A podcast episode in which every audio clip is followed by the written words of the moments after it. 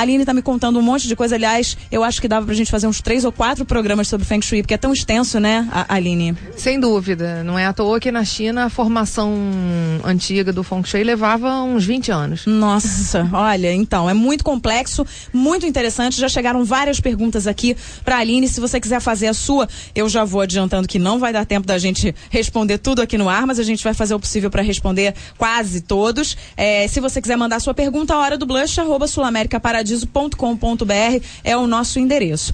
Aline, como é que o Feng Shui deve ser aplicado e o que, que a gente pode esperar dele? Ou seja, ele é capaz de mudar, é, evitar coisas ruins na, na nossa vida, nos tornar mais felizes, mais realizados? Você falou um pouquinho sobre isso no primeiro bloco, mas ele é realmente capaz, essa, essa mudança de objetos, essa colocação de objetos nos lugares certos, é, é capaz de fazer isso com a nossa vida?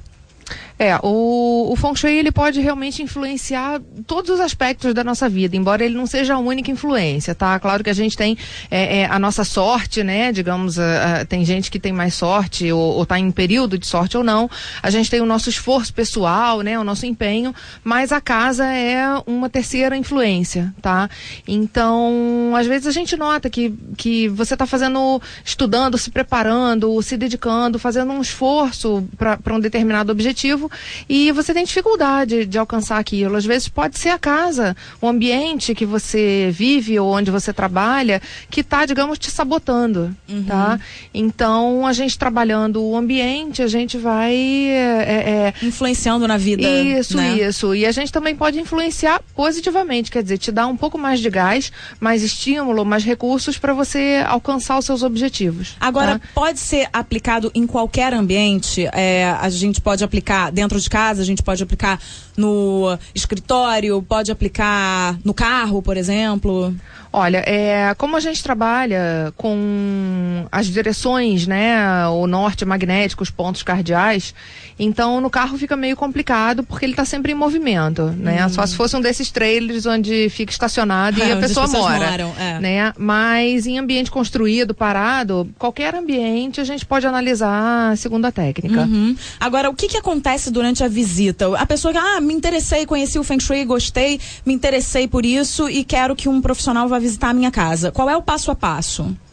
É, primeiro a gente faz a medição com a bússola, tá? Porque a gente trabalha com o sentido de orientação. De cada direção vem um tipo de energia diferente, a gente precisa saber onde estão essas direções, tá?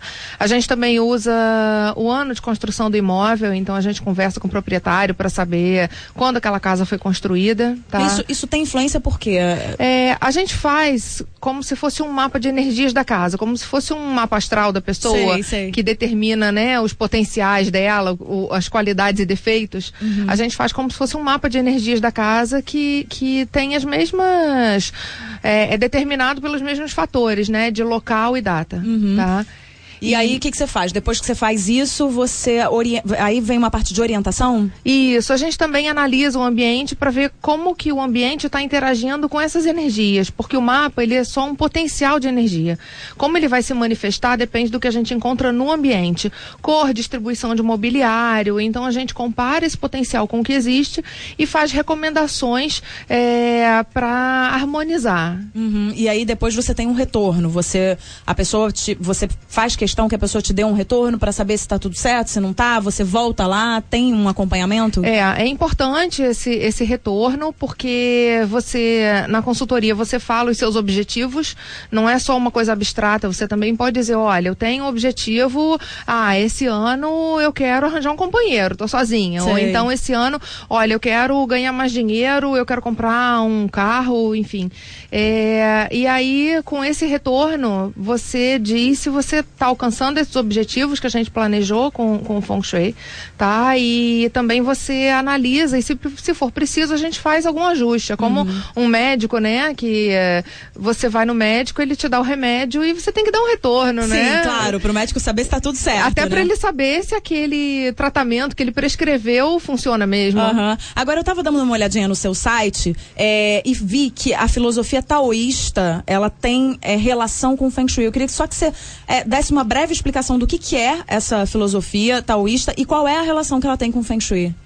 É, tem muita gente que fica na dúvida, que acha que o Feng Shui tem alguma relação com religião. É, né? exatamente. É, aí, na verdade, na China, eles não têm muito essa coisa de prática religiosa. Tanto que o, o budismo, na origem, ele é mais uma filosofia do que uma religião. O taoísmo também, embora com o tempo na prática vai virando uma religião, mas é muito mais uma filosofia no sentido de, de, de você identificar o universo, padrões. Então, a, a filosofia taoísta, ela, ela tem todo um, um, um sistema de, de identificação de padrões energéticos, que é o mesmo sistema usado na medicina chinesa, na acupuntura. Sim, para fazer o, ma o, mapeamento do seu corpo, na acupuntura é mais ou menos correspondente ao que você faz o mapeamento de um, de um imóvel. Isso, exatamente. Você identifica os pontos de desequilíbrio, sempre uhum. em termos de yin e yang, que é essa dualidade do dinâmico e do repouso, e em função dos cinco elementos ou cinco movimentos, uhum. tá? Que são cinco categorias energéticas com vibrações diferenciadas. Quais são os, os elementos do. Olha, é, é madeira, fogo, terra, metal e água. Uhum. São os elementos chineses.